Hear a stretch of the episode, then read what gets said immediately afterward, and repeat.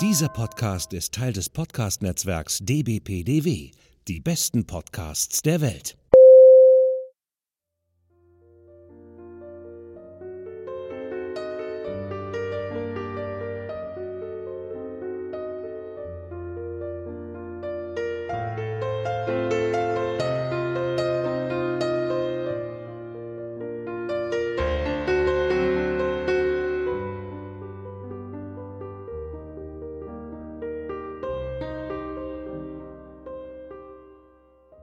Herzlich willkommen zu einer neuen Folge von By Lady im gewohnten Team mit Lara. Hallo Lara. Hallo. Und mit mir, Britt-Marie. Und dies ist eine Spezialfolge zum Thema draußen. Denn wir sind Mitglied im Podcast-Netzwerk DBPDW, natürlich die besten Podcasts der Welt, liebe Leute. Und dort haben wir für Juli einen Themenmonat, wo alle Podcasts, die Mitglieder im Netzwerk sind, zu einem Oberthema eine Folge produzieren. Und das Oberthema ist mit Absicht ein bisschen allgemein gehalten, damit jeder sich so ein bisschen aussuchen kann, was eben zu seinem Podcast passt. Und das ist für 2023 das Thema draußen. Und das ist ein viel besseres Thema als das von letztem Jahr, denn letztes Jahr hatten wir ja auch eine Sonderepisode, die ihr euch äh, gerne anhören könnt und die wir auch in die Shownotes packen. Da war das Thema nämlich 92. Und dann haben wir hier gestanden, eigentlich ja 1992 und dachten, Super. Wir hatten dann Glück, dass Austin 1792 noch gelebt hat. Sie hätte ja auch am Anfang des Jahrhunderts leben können. Und dann haben wir einfach geschummelt und haben gesagt, gut, wir nehmen einfach 92 als Jahreszahl. Die Jahrhunderte davor ignorieren wir und somit konnten wir dann darüber reden, was Austin im Jahr 92 gemacht hat, beziehungsweise geschrieben hat. Und darüber haben wir eben unsere Folge dann gemacht. Dieses Jahr, wie gesagt, ist es ein bisschen besser mit draußen. Dann haben wir überlegt, okay, was können wir da irgendwie analysieren? Was gibt's denn da? Was ist irgendwie spannend? Und dann hatten wir irgendwie ganz, ganz viel, aber auch irgendwie ganz, ganz wenig. Und das, was wir hatten, das hätte enorm viel Arbeitsaufwand bedeutet. Und dann haben wir einfach vollerweise gesagt, komm, lass uns doch einfach ein ganz lockeres Gespräch führen, so ein bisschen Kaffeeklatschmäßig, was uns denn an draußen Szenen bei Austin einfällt oder auch allgemein einfach zum Thema draußen. Da haben wir uns ein bisschen Gedanken gemacht und werden jetzt die eine oder andere Geschichte uns angucken beziehungsweise durchgehen, bisschen erzählen, was das Ganze für einen Eindruck auf uns gemacht hat, was wir daran besonders mögen oder nicht mögen und das ist quasi ein lockerer Gesprächsabend heute Abend mit Lara, mit mir und mit euch zusammen. Und natürlich könnt ihr uns eure liebsten Draußen-Szenen auch noch schicken, falls die heute hier nicht vorkommen, denn Austin hat natürlich ganz, ganz viele Szenen geschrieben, die draußen spielen in allen möglichen Varianten. Da können wir natürlich heute Abend auch nicht irgendwie alle besprechen. Ja, soweit erstmal als kleine Einführung zu dieser Sonderepisode. Jetzt, bevor ich allgemein ein bisschen über draußen spreche, also bei Austin natürlich. Liebe Lara, was fällt dir ein, wenn du an draußen denkst, so ad hoc? Also ich meine jetzt natürlich in Verbindung mit Austin lange Spaziergänge übers. Ja, das ist der Klassiker, oder? ja. Ich weiß auch, dass ich irgendwann mal, ich glaube in der ersten Lockdown-Welle ne, von Corona äh, irgendwo gelesen habe, das war, glaube ich, irgendwie ein Essay oder irgendwie so ein Kommentar in, in, in Online-Medium. Die Person hat gesagt, dass sie jetzt endlich versteht, warum die Heldin bei Jane Austen so lange Spaziergänge nehmen. Weil es halt so quasi, das dann kam dann, äh, ne, es war Lockdown, man konnte nicht irgendwo hin und deswegen hat sie angefangen zu spazieren, wird sich so, das war dann so, jetzt versteht sie, warum das alle immer machen bei Jane Austen. Es ist ja auch, spazieren ist schon, klar, geschuldet an, an dem Zeitalter, wo, wo Jane Austen gelebt hat, aber es ist schon ein wesentlicher Teil von Jane Austen, Spaziergänge. Mhm. Also, ja. Genau. Also das ist, glaube ich, auch das, was einem sofort einfällt oder was, was, mir auch sofort eingefallen ist, wie dir auch Spaziergänge. Das ist wirklich so ein ganz, ganz klassisch Jane Austen. Ich habe halt noch ein bisschen überlegt, in welchen Situationen haben wir denn noch so draußen Szenen bei Austen. Also ich glaube, zum einen ist es da, um ein bisschen näher unseren Held beziehungsweise unsere Heldin, Austen hat ja in der Regel Heldinnen, oder aber bestimmte Figuren in den Büchern einfach ein bisschen näher zu beschreiben wenn man sich so anschaut, wie die Heldinnen bei Austin gestrickt sind, dann sind sie meistens sehr, sehr naturlieb. Eine Elizabeth in Pride and Prejudice macht freiwillig lange Spaziergänge. Ich wollte ja nicht über Szenen sprechen, aber ich erinnere nur, dies ist eine Szene, die mir auch bei Pride and Prejudice sofort eingefallen ist, an die Geschichte, als sie Jane besucht, die ja äh, durch den Regen von ihrer Mutter gescheucht wurde nach mhm. Netherfield und äh, ja dann eine Erkältung gekriegt hat und dann da eben bettlägerig ist und dann läuft ja, oh mein Gott, sie läuft Lizzie rüber. Es ist das Nachbargrundstück, aber es ist schon ein bisschen, bisschen Strecke, die sie da laufen muss. Mhm. Und dann kommt sie da an und hat diese ganz, ganz dreckigen Röcke und Unterröcke. Und die Damen äh, vor Ort dann wirklich ganz pikiert, oh mein Gott, hast du ihre Unterröcke gesehen? Alles voller Schlamm und Matsch. Also das geht ja gar nicht. und auch immer so dieses ein bisschen natürlich auch auf Lizzie rumhacken, weil sie ja auch Konkurrentin ist. Hast du gesehen, wie braun ihre Haut war und wie rot ihre Wangen? Das natürlich auch nicht dem Schönheitsideal entsprach mhm. der damaligen mhm. Zeit. Man sollte ja eben blass sein und Bräune war was für die Bauersfrau draußen auf dem Feld und nicht für die ordentliche Frau eines Gentlemans oder eben einer Frau aus einer Gentleman-Familie, die sich eben im Salon unter Kerzenlicht bewegt hat. Das ist mir sofort eingefallen und das zeigt natürlich aber auch so ein bisschen, das Ideal war natürlich eigentlich nicht draußen sein. Ist, beziehungsweise nur in bestimmten Kontexten. Also Spaziergänge waren erlaubt. Mhm so ein bisschen so, um zu sich selbst zurückzufinden. Es hatte, glaube ich, auch so ein bisschen philosophischen Anteil. Natürlich auch einen äh, leichten Gesundheitsaspekt, wobei der damals, glaube ich, gar nicht so richtig eine Rolle gespielt hat. Aber man war sich schon bewusst, dass wenn man halt viel spazieren geht und so, das natürlich auch nicht unbedingt ungesund ist für den Körper. Mhm. Aber es war nicht das Ideal. Aber alle Heldinnen von Austin, die wir kennenlernen, die haben doch eigentlich immer einen, ich sag mal, sehr guten Draht zur Natur und sind viel draußen unterwegs und wissen dann aber auch die Naturschönheiten zu schätzen. Denn in diesem diesem Kontext bekommen wir das auch präsentiert. Zum Beispiel, wenn eben Fahrten gemacht werden. Spezielle Fahrten zum Beispiel durch den Lake District, auch in Pride and Prejudice, wo eben sich die Natur angeschaut wird, die Schönheiten, die Berge und die Seen eben. In dem Zusammenhang bekommen wir das auch. Wir bekommen es natürlich auch, und das ist natürlich meine liebsten, das sind meine liebsten Draußen-Szenen. Wir bekommen Draußen-Szenen oft dann, wenn man den potenziellen Liebespaaren in den Büchern eine Chance geben möchte, alleine zu sein. Denn das ist ja normalerweise nicht möglich. Man ist immer in Gesellschaft. Alleine sein bedeutet gleich ruiniert sein im Grunde. Ich finde das auch so lustig irgendwie, dass man den Leuten, wenn sie alleine sind, also ohne irgendwie Chaperone oder so, der da aufpasst, oder eine Dame, eine weitere, die eben am Aufpassen ist, dass man denen irgendwie unterstellt, dass die sich nicht an, an sich halten können und sofort übereinander herfallen. Ich meine, hallo? naja. Und da haben wir auch ganz viele Szenen in Austin, entweder wo die Pärchen, die dann schon Pärchen sind oder die verliebt sind, sich absichtlich in die Natur zurückziehen und dort treffen heimlich, damit sie allein sein können, oder aber wo sie in Situationen gesteckt werden, wo sie dann plötzlich alleine sind draußen, alleine unterwegs, zum Beispiel, äh, wo sie sich auf Spaziergängen treffen, zufällig. Auch in Pride and Prejudice, eigentlich überall. In Sense and Sensibility, in Emma haben wir diese ganzen, man trifft sich zufällig draußen, weil beide am Spazierengehen sind, relativ häufig. Was wir natürlich auch haben, ist draußen sein für typische Gentleman-Aktivitäten. Für die Männer ist es ein bisschen einfacher. Die sind in der Regel draußen, wenn sie jagen. Oder die sind draußen zum Beispiel auch, wenn sie reiten gehen. Also so der klassische Ausritt, Gentleman auf dem Pferd und so, das haben wir auch häufig.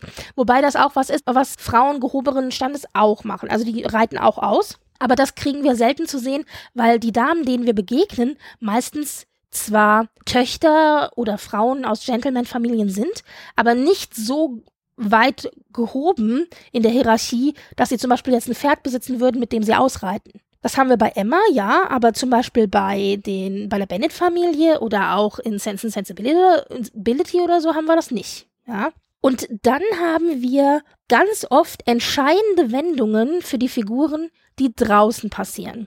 Meistens Unfälle, die die ganze Handlung irgendwie dann in eine andere Richtung führen oder aber auch bestimmte Szenen, die für den Charakter und eine Charakterwandlung des Charakters zuständig sind, wie zum Beispiel finde ich die Picknick-Szene bei Emma, über die wir bestimmt auch noch reden werden. Das heißt, wir haben so ganz bestimmte Dinge, die draußen angesiedelt sind, die absichtlich auch draußen angesiedelt sind bei Austin, weil sie eben entweder eine Chance bedeuten man kann alleine sein, man kann sich zurückziehen oder aber auch eine Entwicklung für den Charakter. Und ich finde, dass man manchmal auch erkennen kann, an welchem Entwicklungspunkt die Charaktere sind und wie sehr sie sich selbst schon gefunden haben oder in sich selbst ruhen. Bei Emma zum Beispiel hatte ich gelesen, wird Knightley ja oft äh, eben so gezeigt, dass er draußen unterwegs ist, dass er spazieren geht, dass er irgendwie so dieses, diese Countryside, dieses ländliche, dass er das sehr gerne mag. Er ist natürlich auch Verwalter und hat irgendwie Bauern unter sich, die er verwaltet etc.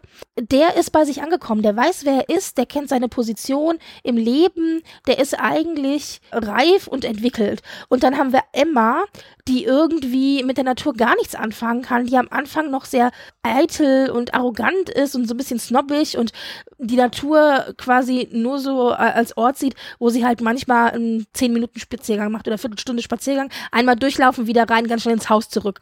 Und das ändert sich dann im Laufe des Romans, dass sie dann plötzlich längere Spaziergänge macht und kulminiert dann am Ende tatsächlich, dass die allerletzte Szene mit ihr und Knightley, also nicht die aller, allerletzte, aber eine der letzten Szenen auch im Buch, die ist, dass beide sich draußen begegnen und Knightley eher dann seine Liebe gesteht. Und das auch draußen. Das natürlich in erster Linie, denke ich, weil hier die Chance besteht, dass beide alleine sind. Alleine draußen in der Natur, das wäre im Haus so nicht vorgekommen. Da wäre immer Gesellschaft da gewesen. Aber das zeigt so ein bisschen so die Entwicklung auch. Die Charaktere, die irgendwie bei sich sind und in ihrer Entwicklung angekommen und fertig und zu sich gefunden haben. Es ist ja auch immer so eine Identitätssuche ein bisschen bei Osten. Die sind auch oft Charaktere, die mit Natur viel anfangen können. Ganz langer Rant. Was sagst du dazu? Ist es zu weit gefasst, zu überinterpretiert oder kannst du da irgendwie einfach sagen, ja, also ich glaube schon, dass da dahinter eine gewisse Symbolik steht. Also ich denke auch, dass Jane Austen Natur als was Tolles gesehen hat. Sie war ja nachweislich kein Stadtmensch. Ne? Sie ist ja in ihren 20ern, Anfangs 20ern, ist sie nach Bath gezogen. Mhm. Von Kent aus. Und sie hat sich ja mit zunehmender Zeit in Bath vollkommen unwohl gefühlt, was sich ja auch in Northanger Abbey zum Beispiel sehr widerspiegelt. Und für sie war die Natur und die Nähe zur Natur und das damit natürlich auch das verbundene Draußensein, glaube ich, schon sehr wichtig. Und daher ist es jetzt nicht außergewöhnlich, dass sie halt von einer Naturverbundenheit und, ne, dass, dass, dass sie das zu einem positiven Charakterzug hinzufügt. Weil, ich meine, die ganze obere Schicht hat sich ja meistens ja auch nicht draußen wirklich Ne, also die feinen Damen oder Die sind so, durch den ne, eigenen die, Park äh, flaniert vielleicht mal. Ja, genau, aber nicht, nicht über Felder gestiegen. genau. Ne? Also das ist, das ist halt so wie, das ist ja auch nochmal, also der Klassenkampf ist ja ein großes Thema bei Jane Austen. Und ich glaube, das ist schon etwas, was ich auch nochmal quasi damit abgrenzen wollte. Ne? Also wenn du dich an die Antagonistinnen oder die Negativfiguren versuchst zu entsinnen, die sind alle nicht so naturverbunden. Also die haben kein spezielles Interesse am draußen sein. Warum auch? Ihre Welt spielt drin. Und es gibt natürlich aber auch einen Unterschied, welche Art von Natur. Also ich meine, du redest jetzt von Bath. Mit Bath haben wir ja so ein klassisches Ressort, wo man eigentlich ja hinfährt, um sich zu erholen und die Wasser von Bath zu trinken. Also Bath ist ein Heilbad im Grunde, so wie bei uns die ganzen Bad, Bad Soden, Bad Salzbach, Bad, was auch immer. Okay, aber auch da natürlich Wasser Natur im weitesten Sinne eben mhm. auch als Heilmittel. Bath ist insofern interessant, weil das doch einfach bei Austin negativ konnotiert ist in der Regel. In Bath mhm. ist die Society, das hängt aber auch da natürlich ja, ja. mit der Gesellschaft zusammen, und zwar nicht die nette Gesellschaft, sondern die intrigante Gesellschaft. Also da treffen sich ja Bösewichter und Intriganten und es werden Ränke geschmiedet und so weiter und so fort. Also das ist ja bei Bath das große Problem, das wir auch immer wieder in vielen verschiedenen Werken sehen. Das ist von Austens eigener Autobiografie beeinflusst. Aber ich meine, Bar wird noch mehr thematisiert als London. London wird ja überhaupt nicht thematisiert. Ja. London ist ja ein Sittenpfuhl und London ist Stadt und ja. London ist nicht interessant. Das also es ist ja schon, schon, Jane Austen hat ja schon ganz klar den Schwerpunkt auf dem Land und auf was halt das Land strukturell auch zu bieten hat. Das wollte ich nämlich gerade sagen, dass es diese unterschiedlichen Arten von Natur gibt. Du hast sowas wie Bath, hm. du hast aber auch sowas wie Sanditon zum Beispiel, also ein yeah. Ressort am Meer, wobei am Meer oft die, ich sag mal, skandalösen Romanzen stattfinden. Also da hast du das Militär oft. Stimmt. Da mit, hast mit du, Brighton. genau, da hast du, in- da hast du aber auch zum Beispiel Darcys Schwester, Georgiana, die ja auch mit Wickham eben sich an der Küste getroffen hat, bevor die beiden dann zusammen abgehauen sind. Mehr Küste ist schwierig, Sanditon ist nochmal so ein bisschen ein Spezialfall. Da kommen wir später nochmal drauf, wenn wir über Sanditon sprechen, beziehungsweise die eine oder andere Szene aus Sanditon weil halt da das der Hauptplatz ist, an dem das Ganze spielt. Aber was eigentlich als Ideal dasteht oder eben hochgelobt ist, ist dieses ländliche Countryside als Schlagwort hier. Ja, du hast natürlich auch Bauern, die da unterwegs sind, die in der Hierarchie ganz unten sind und die mit vielleicht auch einem romantisierenden Auge ein bisschen betrachtet werden. Aber trotzdem ist so dieses ländliche ein bisschen auch das Ideal, finde ich. Und die dann ihr Happy End finden, finden das dann oft auch eben mit Herren, die auf dem Land dann auch residieren. Ob das jetzt ein Colonel Brandon ist, zum Beispiel, oder aber auch ein Darcy, der natürlich in diesem riesen Anwesen, das aber auch nicht in London ist natürlich, sondern auf dem Land unterwegs ist. Ja, das ist natürlich so ein bisschen das Ideal, das gezeigt wird. Das war so ein bisschen das, was mir allgemein eingefallen ist. Wie gesagt, es gibt verschiedene Szenen, die draußen stattfinden aus verschiedenen Gründen. Und welche Szenen sind mir da ad hoc eingefallen? Ich habe zuerst gedacht, eigentlich an natürlich Stolz und Vorurteil, aber ich möchte jetzt mal mit Sense and Sensibility beginnen, also mit Sinn und Sinnlichkeit oder Verstand und Gefühl, wie es auch im Deutschen heißt. Und da fiel mir natürlich die eine Szene ein, die ich als Jugendlicher, ich sag mal, jung und dumm und oh, so schön fand. Rate, welche Szene ist es? Dort, wo Marianne Willoughby das erste Mal trifft, wo sie sich den Knöchel verstaucht. Natürlich. Im strömenden Regen. Dame, die gerettet werden muss, die Dame in Not. Ich bin jetzt mittlerweile auch älter und klüger und sag mir, ich helfe mir selber, aber mit 13, 14, 15 war das natürlich, oh, wie toll, ein Mann, mein, mein Prinz, der mich rettet. Und das ist ja auch wirklich genau diese Situation. Marianne ist draußen unterwegs am Spazieren. Das Wetter wird schlechter, es fängt an zu stürmen und zu regnen. Sie beeilt sich nach Hause in Begleitung ihrer kleinen Schwester und dort rutscht sie eben aus, verknackst sich den Knöchel, kann nicht mehr laufen und Willoughby, unser Held in Shining Armor, taucht dann auf und rettet sie und trägt sie nach Hause. Ins Cottage. Ja, ins Cottage. Also er rettet sie aus der Natur ins, ins Drinnen in diesem Fall. Vielleicht auch bezeichnend in, in diesem Fall. Da haben wir halt die wilde, stürmische Natur, die auch gefährlich werden kann. Aber das ist eben eigentlich eine entscheidende Szene in diesem Buch, denn Ausgehend von dieser ersten Begegnung zwischen Marianne und Willoughby entspannt sich ja im Grunde die ganze Story von Verstand und Gefühl. Klar haben wir noch die Parallelstory von Eleanor, aber ihre Geschichte, also die von Marianne, die Mhm. beginnt da. Und das ist eine dieser Szenen, wo ganz klar eben die Geschichte einen steilen linken Haken nimmt und dann in eine andere Richtung weitergeht. Übrigens auch interessant bei Sense and Sensibility, dass die ganze Familie ja in ein Cottage ziehen musste. Natürlich aus finanziellen Gründen, klar, das wissen wir.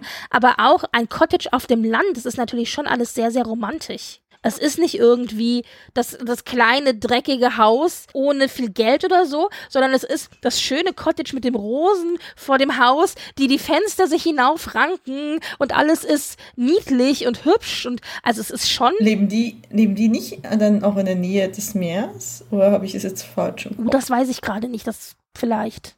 Keine Ahnung. Irgendwie habe ich das gerade im Kopf.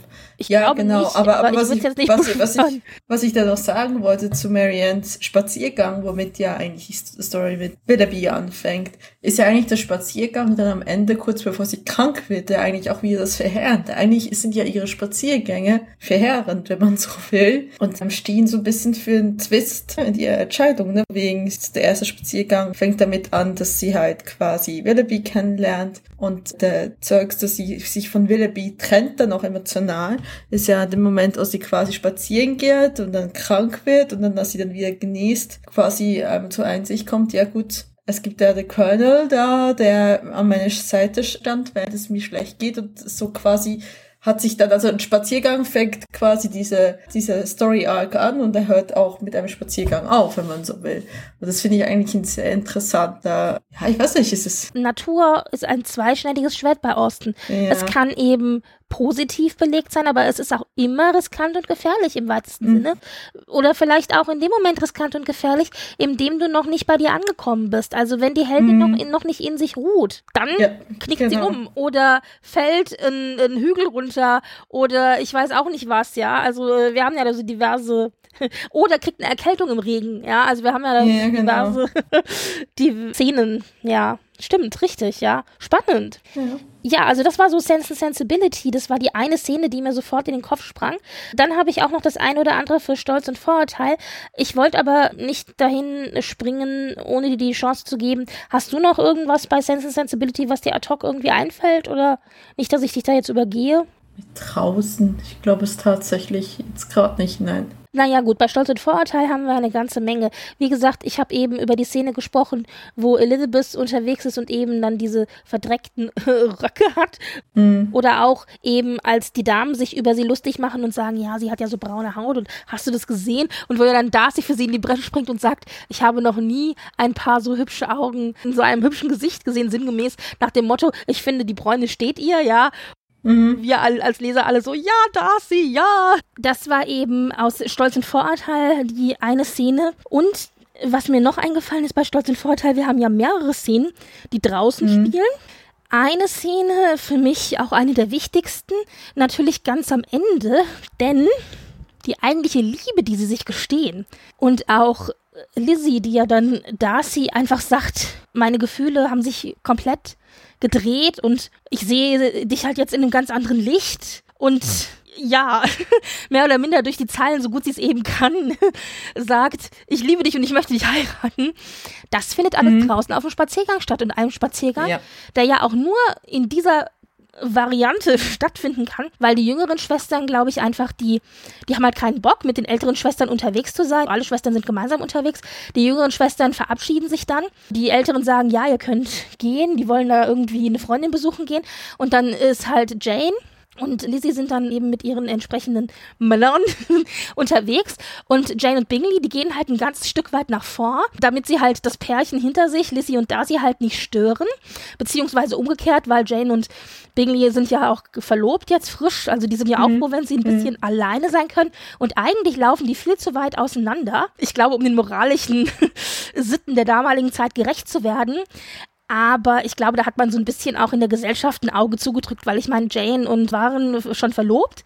Da war es dann also mhm. nicht ganz so schlimm. Und man war in Sichtweite, also offiziell hatte man jemanden, der aufgepasst hat und inoffiziell konnte man dann aber eben alleine sein und konnte Privatgespräche führen und hat sich auch angefasst, was ja auch sowas ist, was zu der Zeit halt eigentlich nicht möglich war, außer du hast entweder zusammen getanzt, deswegen waren ja auch diese Tanzszenen immer so wichtig, mhm. oder wie da, du bist halt am Arm gegangen, wenn du spazieren gegangen bist draußen oder durch den Park flaniert bist oder was auch immer und da ja vermeintlich als Stütze, weil ja die arme, schwache Frau nicht alleine laufen kann. Aber wenn das ein Mann ist, den du magst, dann ist das nett. Dann bist du halt auch absichtlich mal ein bisschen schwächer auf den Füßen. Ja, genau. Also ja. Ja, das ist ja auch, das ist ja wirklich ein bedeutender Spaziergang, wobei ich ja sagen muss, dass ich damals das Buch gelesen habe. Ich glaube, ich habe zuerst die Verfilmung gesehen, die 2000, nee, 1995er? Ach, den nee, Film? der Film bin ja mit dem Film groß geworden quasi. Und äh, im Film kommt der Spaziergang ist ja um einiges aufgeladen. Wenn man so will, verhält sich auch anders. Es ist ja nicht ein klassischer Spaziergang, wie es im Buch ist. Und ich weiß auch, wenn ich damals das Buch gelesen habe und dachte so, was, sie gehen jetzt spazieren, danach sind sie verlobt. Na, also für unsere Verhältnisse ist es schon komisch. Ich fand es zum Beispiel, als ich es das erste Mal gesehen habe, total komisch, hm. dass sie sich nicht frank und frei heraus sagen, ich liebe dich und will dich heiraten. Ich so, hä, hm. die haben doch eigentlich gar nichts gesagt gerade eben. So halt. Ja. ja. ja, aber es ist natürlich Kontext, historischer Kontext ist natürlich im Kontext ist King. ja, genau, ja. aber ich meine, das ist ja auch, wenn du dich auch nochmal an, an Stolz und Vorteil dran erinnerst, ist ja nach draußen gehen war ja auch für Liebespaar, potenzielle Liebespaar, so der einzige oft private Augenblick, außer natürlich das Tanzen, wie du auch schon gesagt hast. Ich meine, ich denke auch, es ist nicht so, dass, lass mich nicht lügen, dass der Antrag von Mr. Collins auch draußen im Garten stattfindet. Wo die Mutter sie dahin schickt. Ich weiß, im Hä? Film, Nee, nee, oder? Im, Ga das weiß ich im Film ist, ist er, im Film ist er drin, aber ist er, ist er wirklich tatsächlich drin? dachte, der wäre drin gewesen, aber was, was draußen stattfindet, ist die Auseinandersetzung mit, oder? Das ist doch draußen, die Auseinandersetzung mit Lady Catherine de Bourgh. Oder Ja, stimmt. täusche ich mich da? Nee, die ist draußen. ja, aber so dieser, dieser Rundgang durch den Garten, um mit, um mit einem Verehrer zu Ja. Ob man jetzt eine gewollte Fähre oder eine ungewollte Fähre ist, sei jetzt mal dahingestellt, aber das ist halt so, das ist ja auch so weit verbreitet gewesen. Und dann Ja. zu gucken, dass man irgendwie schnell den wieder los wird. Nicht, nichts damit zu tun haben Aber wollte. im Garten war halt auch immer in Sichtweite. Also ich glaube, die Ja, haben das dann genau. schon so ein bisschen laxer genommen nach dem Motto, wenn man also was raushaben wollte aus dieser Situation, eine potenzielle Ja. Verlobung oder eben ein Abweisen oder was auch immer, dann Mhm. war das auch schon okay, wenn man die quasi vom Haus aus gesehen hat. Dann war das im Grunde wie überwacht. Ja, man kann es aber auch viel verstrickter auslegen und kann sagen, um Gottes Willen, ich muss auf Schritt und Tritt in einem Meter Entfernung Zimmermädchen folgen oder so. Ja, also irgendwie so in der Art. Hm. ja. Ja, das war Pride and Prejudice oder Stolz und Vorurteil. Dann, wie gesagt, musste ich an Emma denken und da ganz klar an die berühmt-berüchtigte Picknick-Szene. Und Emma ist ja dein Lieblingsbuch. Worum geht's nochmal in der Picknick-Szene genau? Also eine Picknick-Szene ist so ein bisschen der Wendepunkt der Geschichte, beziehungsweise ein Wendepunkt in der Entwicklung von Emma. Diese Picknick-Szene kommt ja zustande, weil Emma und Frank Churchill entschließen, ja, okay, wir wollen ein Picknick draußen machen, weil ihnen ja langweilig ist. Ne? Also Emma möchte mal ein bisschen weg. Sie ist ja quasi immer in, in äh, ihrem Geburtshaus gewesen. Und sie wollte eben auch so ein bisschen raus. Da fahren sie auf diesen Hügel hoch und haben dann ein Picknick. Und in diesem Picknick kommt es ja zum Eklat zwischen ihr und Mrs. Bates, beziehungsweise sie macht Miss sich Bates, ja oft mhm. ja, genau. Miss Bates, genau. Sie macht sich ja offensichtlich lustig über Miss Bates. Ja, und ziemlich herzlos auch. Also sehr, sehr grausam und herzlos, ja. Sie wirft ihr im Grunde vor und merkt es ja aber selber irgendwie nicht, dass sie da so herzlos ist, dass sie halt nicht ihrem Stand entspricht und nicht, ja, die Möglichkeit hat, sich so wie sie zu verhalten, was Geld und Ausflüge und überhaupt alle möglichen Dinge angeht. Genau. Und das ist ja auch der Punkt, wo sie ja dann auch realisiert, dass ihre Worte auch wirklich Konsequenzen haben. Ja. Und wo ihr auch dann Mr. Knightley hinterher sagt, ne, badly done, zumindest in den, in den äh, ganzen Verfilmungen ist es ja etwas, was geblieben ist. Also wo er sie dann auch kritisiert aufgrund ihres Verhaltens und sagt, so, das kannst du nicht bringen, das ist, das, das, was soll das? Und da hat sie so diese Ernüchterung bei diesem, nach diesem Picknick so vor wegen so, ja, ich kann so nicht weitermachen, ich muss mich ändern. Und dementsprechend ist es schon eine sehr, ja, es ist eine sehr prägende Szene. Es ist ein, es ist ein Schlüsselmoment für die Figur, die dann merkt so, okay, ich, ich muss mich ändern, so wie ich mich verhalte, bin ich komplett toxisch und zerstörerisch zu meinem Umfeld. Ja.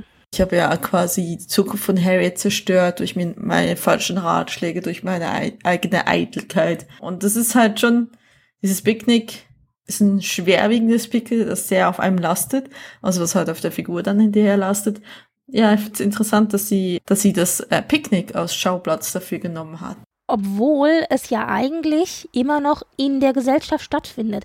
Das finde ich ja so spannend. Ja. Ja. es findet draußen statt, eigentlich außerhalb der üblichen gesellschaftlichen Konventionen. Aber dadurch, dass im Grunde alle Leute mit dabei sind, mit denen sie sonst auch die Gesellschaften im Haus hat, ist es im Grunde, als wenn es im Haus stattfindet. Ja, sie nehmen ja auch quasi ihren ganzen Luxus da hoch oben zu diesem Hügel und zelebrieren quasi auch ihren, ihren Stand. Das ist, glaube ich, vielleicht eh das, was hier ausschlaggebend ist, genau. Ja, und das ist halt schon, schon ein bisschen paradox. Ja, aber es ist vielleicht, glaube ich, tatsächlich so dieses Zeigen, wir äh, sind reich genug und ehrenhaft genug, um uns das sozusagen leisten zu können. Und da wird aber dann auch die Kluft natürlich zwischen den Ansprüchen, die man hat, und der Realität umso größer. Denn diesen Anspruch der Gentle-Frau, sage ich jetzt mal, so als Pendant zum Gentleman, der lässt sich nicht erfüllen. Das ist Emma einfach nicht. Sie kann zwar die äußeren Umstände schaffen mit dem Picknick, und den Sachen, die sie da aufgefahren hat und mitgebracht hat und die Kutsche und was nicht alles. Aber sie selbst entspricht dem eben nicht. Ja, vielleicht ist es das. Also das ist ja auch, was ihr Mr. Knightley daher so sehr kritisiert, dass sie ja quasi eigentlich eine Frau von Bildung ist, eine Frau von, von Stand und Status. Und sie sich aber so niedrig verhält und so würdelos ihrem Stand genau, und genau, Status und ja. Bildung. Ne? Also und er sagt ja im Grunde, ich bin enttäuscht von dir und kann es was Schlimmeres geben, als wenn jemanden, den man achtet, mm. zu dem Zeitpunkt vielleicht noch nicht liebt, aber den man auf jeden Fall achtet und dessen Meinung man hoch wertschätzt, sagt, er ist enttäuscht ja, also. Gerade auf der moralischen Ebene ist es schon heftiger ja. Schlag. Ne? Ja, absolut. Und ja. das, wie gesagt, eine der Szenen, die eben ja wirklich auch draußen spielt, die ganz entscheidend für die Entwicklung des Charakters sind, genau. Also das heißt, hier eben ein Beispiel für eine Szene draußen, die für die Entwicklung wichtig ist und dann aber auch wieder ein Beispiel wie in Sense and Sensibility, wo eine entscheidende Szene draußen für die Handlung wichtig ist. Also das ist so ein bisschen immer entweder oder bei Osten. Ja, ja, das mhm. war Emma. Und ich meine, bei Emma haben wir ja auch diese Szene, die, über die müssen wir jetzt nicht länger sprechen, aber da gibt's ja auch die Szene, wo eine der Freundinnen, die sie verkuppeln möchte, irgendwie überfallen wird und dann gerettet werden muss und genau. so. Also diese Rett Rettungsszenen, Damsel in Distress, ja, das ist natürlich ein altes Klischee, das da auch ab und zu mal bedient wird. Genau genau. Dann haben wir Northanger Abbey. Northanger Abbey spielt, finde ich, ganz, ganz viel draußen. Und ich weiß nicht, ob das auch so ein bisschen mit der Jugend der Heldin zu tun hat. Die wird immer so dargestellt, gerade am Anfang des Buches. Erstmal ist ein grundsätzliches Problem, sie liest sehr viel, aber sie liest zu viel. Also es ist nicht die Bildung, die hier angeklagt wird, weil gebildet ist eigentlich gut, aber sie liest halt auch ganz viele non-appropriate Dinge, also Romane und ja Schauerliteratur und so weiter und verliert halt ihren Kopf in den, im Wolkenkuckucksland und da sind die Eltern ja so ein bisschen besorgt. Und das eben ganz oft draußen. Also sie sitzt dann eben draußen auf der Wiese oder im Garten oder im Park und liest. Dann haben wir auch hier entscheidend, das ist auch das erste, was mir eingefallen ist bei Northanger Abbey, eben diese Liebeserklärung bei einem Spaziergang. Auch wieder am Ende, das ist glaube ich auch so was Klassisches, was Emma, was Emma, was Austin ganz, ganz häufig macht. Und hier auch wieder am Ende, Henry kommt ja dann zu Catherine und erklärt die Situation, warum eben das nicht geklappt hat mit der potenziellen Eheschließung und steht ja dann zu ihr und bittet um ihre Hand. Und das alles eben auch bei einem Spaziergang draußen draußen. Und hier denke ich auch wieder, ist es natürlich, weil es die Chance ist, dass die beiden allein sein können. Ja, weil im Haus geht es halt einfach nicht. Das war so das, was mir zu Northanger Abbey eingefallen ist. Ansonsten steht ja dann doch eher die Abbey im Mittelpunkt. So dieses gotisch-schaurige. Genau.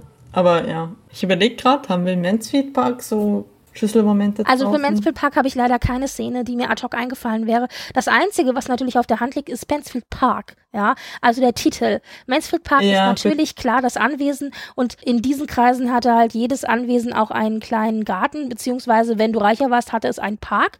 Und in Mansfield Park spielt aber alles äh, oder alles Mögliche auch oder sehr, sehr viele Szenen einfach draußen, weil Mansfield Park das Anwesen ist, das eben von diesem Park umgeben ist. Das heißt, sie sind mhm. viel draußen und machen Spaziergänge und es finden viele Szenen draußen statt.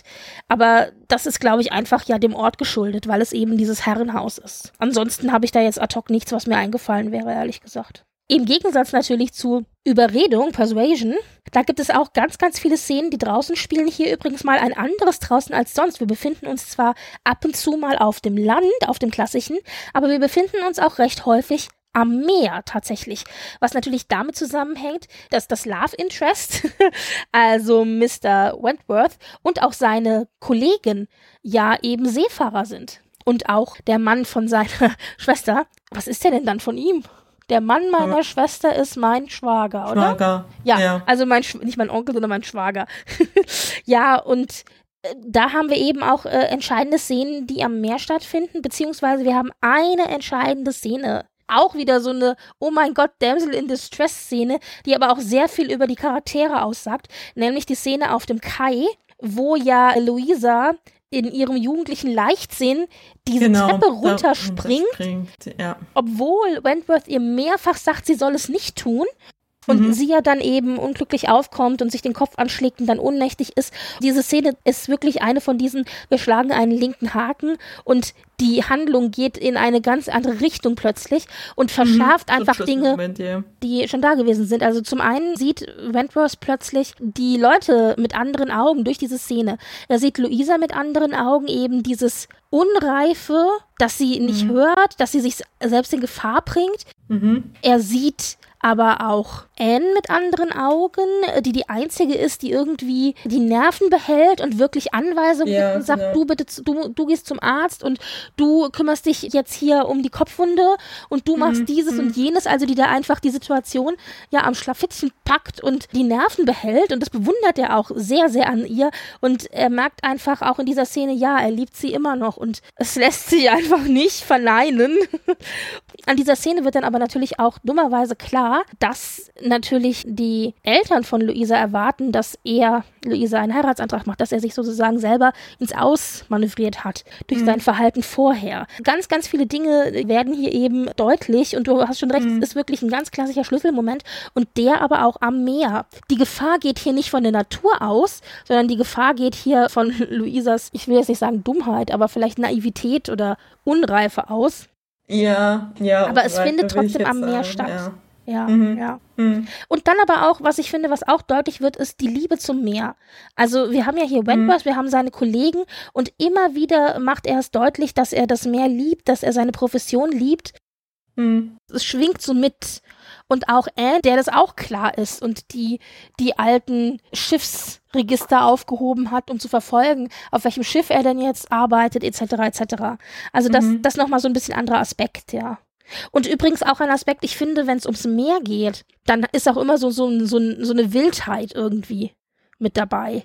Anders finde ich als auf dem Land. Da ist alles so ein bisschen mehr gediegen romantisch. Mhm. Mhm. Bei Persuasion, also wie gesagt, gibt's noch mehr Szenen und bei Persuasion, klar, sind sie ja auch ganz, ganz oft am Spazieren gehen oder dann gibt's ja diesen einen langen Spaziergang, wo die Männer eigentlich jagen gehen möchten und die Frauen sich dann einfach anschließen und so nach und, die, und man merkt schon so, die, die Männer so, oh, wenn's sein muss. Solche Dinge haben wir ja da, oder Spaziergänge haben wir öfters. Übrigens auch eine der entscheidenden Szenen, äh, sie sind spazieren gegangen, sind in der Nachbarschaft und besuchen dann den Cousin in der Nachbarschaft. Ein Teil der Damen bleibt ja dann auf dem Hügel, während eben ein Teil runterläuft, um im Haus ihre Grüße auszurichten. Und da bekommt ja Anne mit, wie Louisa Wentworth erzählt, dass Anne ja ursprünglich Charles hätte heiraten sollen, beziehungsweise Charles Anne einen Heiratsantrag gemacht hat und sie ja abgelehnt hatte. Und sie überhört das sozusagen zufällig, aber das findet auch in der Natur statt. Also sie sitzt da eben auf so einem Baumstumpf und die anderen beiden, Louisa und Wentworth, laufen da so ein, so ein Gebüsch oder so ein Wäldchen entlang, das zwischen diesem Baumstumpf und ihnen selber ist, sodass sie nicht sehen, dass Anne da halt sitzt und es mitbekommt. Das ist auch sehr spannend. Und auch draußen da eben auch die Möglichkeit durch das Draußen und durch die eingeschränkte Sicht eben genau solche Szenen aufkommen zu lassen. Man kann also quasi sagen, in Summe, Jane Austen nutzt draußen gerne mal, um Schlüsselszenen zu formen und um Dinge möglich zu machen, die drin so oft nicht möglich waren, weil halt die Konventionen das nicht hergegeben hätten. Genau. Draußen sein ist ja auch ein Charakterzug, das haben wir ja auch schon festgestellt. Es ist wirklich erstaunlich, was es ist vielleicht einfach auch an, an Jane Austens Lebensrealität sehr nah gewesen, dieses Draußensein und wie sie draußen interpretiert hat.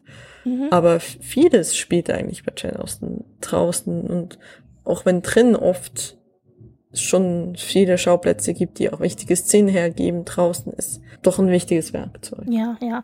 Und man sieht, das klassische draußen von Jane Austen ist halt auf dem Land und dann hat man immer mal wieder Ausreißer. Ja. Und einen Ausreißer haben wir auch in Sanditon, was ja nur als Romanfragment übrig ist. Da gibt's ja ein elf Kapitel von, aber dann ist Austen verstorben, bevor sie es beenden konnte. Da sind zwei Dinge für mich noch wichtig gewesen, die mir noch eingefallen sind. Und zwar zum einen der Start von Sanditon. Da ist es nämlich so, dass Mr. und Mrs. Parker eben in der Kutsche unterwegs sind und bei Willington gibt es eben einen Kutschunfall. Die Kutsche kippt um und Mr. Parker ist halt verletzt am Fuß und kann deswegen nicht weiterfahren und muss sich ein bisschen ausruhen, bevor er dann weiter kann. Und dann nimmt dann eben die Familie Haywood, wo ja auch Charlotte Haywood, die Heldin von Sanditon, eben eine der Töchter ist, nimmt dann eben die Familie Parker bei sich auf, dass sie da eben ein paar Tage bleiben kann, bis der Fuß wieder so weit in Ordnung ist und auch die Kutsche repariert ist, dass sie weiter können. Und aufgrund dieser Begegnung, dieses Kutschunfalls, wird ja Charlotte dann eben von der Familie Parker als so eine Art Mündel mit nach Sanditon genommen, woher die Parkers kommen und erlebt dann eben in Sanditon die Gesellschaft von Sanditon. Und Sanditon ist halt so ein klassisches Ressort am Meer, wo eben eigentlich die Reichen und Schönen hingehen sollen, um sich zu erholen und ja, irgendwie die frische Luft äh, zu genießen und, und baden zu gehen. Und das Ganze soll für Geist und Körper eben heilend und gesund sein. Aber was Charlotte in erster Linie dort lernt, ist die wirklich sehr, sehr intrigante Gesellschaft. Sie wird ja mitgenommen, weil sie erste Schritte in die Gesellschaft machen soll, raus aus dieser geschützten Idylle auf dem Land rein in ja Society und stellt dann eben fest, alles intrigante Idioten, mehr oder minder. Nicht alles, aber die meisten. Das entspricht natürlich auch so ein bisschen so dem Bild, das wir zum Beispiel auch aus Bath haben. Irgendwie immer, wenn es rausgeht, wenn es weggeht vom Land, in andere Städte und oder Naturen, in Anführungszeichen, in ein anderes draußen, dann wird es potenziell schwierig. Das waren so die Szenen, die mir ad hoc eingefallen sind, wenn es um ihre Werke geht, also um die Bücher. Und dann gab es natürlich aber auch noch so ein paar Szenen, die mir auch sofort eingefallen sind, die es aber gar nicht in den Büchern gibt, sondern die mir halt gerade aus den Serien beziehungsweise Filmadaptionen im Gedächtnis geblieben sind und wo man hätte schwören können, die gibt's im Buch, weil man die sich tausendmal angeguckt hat und 50.000 Mal zurückgespult und neu geguckt und zurückgespult und neu geguckt. Aber die sind nicht im Buch. und da ist eine Szene dabei, ich glaube, die berühmt-berüchtigste Szene schlechthin, und zwar die See-Szene aus der 1995er Verfilmung von Stolz und Vorurteil mit Colin Firth und Jennifer Eel, wo nämlich Darcy, nachdem ihm warm ist, weil er nach Hause geritten ist, eine längere Strecke. Da kommt er eben auf die Idee, er kommt da an seinem eigenen kleinen See vorbei auf seinem Grundstück und dann äh, schmeißt er halt die Klamotten von sich, außer natürlich sein Hemd und seine Hose, weil man muss ja moralisch noch integer bleiben und springt halt in diesen See und steigt dann aus dem See raus und ist mehr oder minder nass, also eigentlich nur ein bisschen feucht, schon leicht angetrocknet und in diesem Zustand trifft er auf Lizzie. Oh mein Gott, ich liebe diese Szene. Ich liebe sie so sehr, es ist nicht mehr schön. Ich glaube, wenn man nichts anderes kennt, kennt man nur diese Szene. Selbst wenn man die 95er-Verfilmung, glaube ich, noch nie gesehen hat, diese Szene, es, gibt auch so viele Memes mit dieser Szene, weißt du? Und das weiße Hemd und überhaupt. Das haben die, die das adaptiert haben, das haben die schon sehr, sehr gut gemacht. Ich hatte ja auch mal hier verlinkt, mittlerweile gibt es die Ausstellung nicht mehr, aber vielleicht hat der eine oder andere von euch das mitbekommen, das hatte ich auf unserem Twitter-Account verlinkt, dass auf der Homepage vom Austin House in Großbritannien, die hatten eine kleine Ausstellung über Unterwäsche im Regency-Zeitalter und im Mittelpunkt stand dieses weiße Hemd, das original weiße Hemd aus der Verfilmung beziehungsweise aus der Adaption. ja, schön. sehr, sehr schön. Und mittlerweile Königin Camilla, also damals noch Frau von Charles, also da war er noch Kronprinz, da war sie noch Prinzessin, war auch da und hat's besucht und hat sich's angeguckt. Habe ich alles retweetet. da kamen zwei von meinen Fandoms zusammen, nämlich Royals und Austin. Ja. Naja, also diese Szene, die ist schon ach, ganz wunderbar. Überhaupt, diese ganze Verfilmung von 95 ist natürlich die Strotz vor Erotik und Sexualität, aber alles für Austin-Verhältnisse. Wenn ich das jetzt so sage und jemand guckt sich das an und sagt, die küssen sich noch nicht mal. Die küssen sich übrigens einmal nur in, in allen in allen Folgen ganz am Ende, wenn sie mich heiraten. Aber sonst grundsätzlich nein, richtig. Aber es strotzt halt vor Erotik, wenn man irgendwie sich die Hand gibt oder man hilft irgendwie jemanden auf dem Kutschbock und streift die Hüfte oder man trifft sich eben draußen im Park für Regency-Verhältnisse quasi nackt. Ja, also in Hemd und Hose und überhaupt nicht aufgeräumt und so. Ja, also das ist schon. Hm. Und diese Szene, die lieben, glaube ich, ganz, ganz viele. Und mit dieser Szene wurde Colin Firth zum Liebling der Nation. Ganz Großbritannien hat diese Szene tausendmal zurückgespult und sich nochmal neu angeschaut. ja, das war die eine Szene aus Pride and Prejudice, die mir eingefallen ist. Und dann gibt es auch noch die Szene aus Persuasion, oder es gibt mehrere Szenen aus Persuasion. Also es gibt die Verfilmung mit Rupert Penry Jones und Sally Hawkins von 2007 und da sind die äh, beiden auf einem Spaziergang unterwegs und aber mögen sich in dem Moment heimlich, aber eigentlich tun sie so, als ob sie sich halt nicht mögen, beziehungsweise Wentworth tut so, als ob er sie hasst und sie ist da ganz unglücklich drüber und so weiter. Und da sind sie eben an einer Stelle, da liegt so ein Baumstamm und da müssen sie irgendwie so über diesen Baumstamm balancieren. Und jeder hat eine helfende Hand, bis auf Anne, weil Anne halt keine Begleitung hat, halt die alte Jungfer, Single, äh, ohne Mann.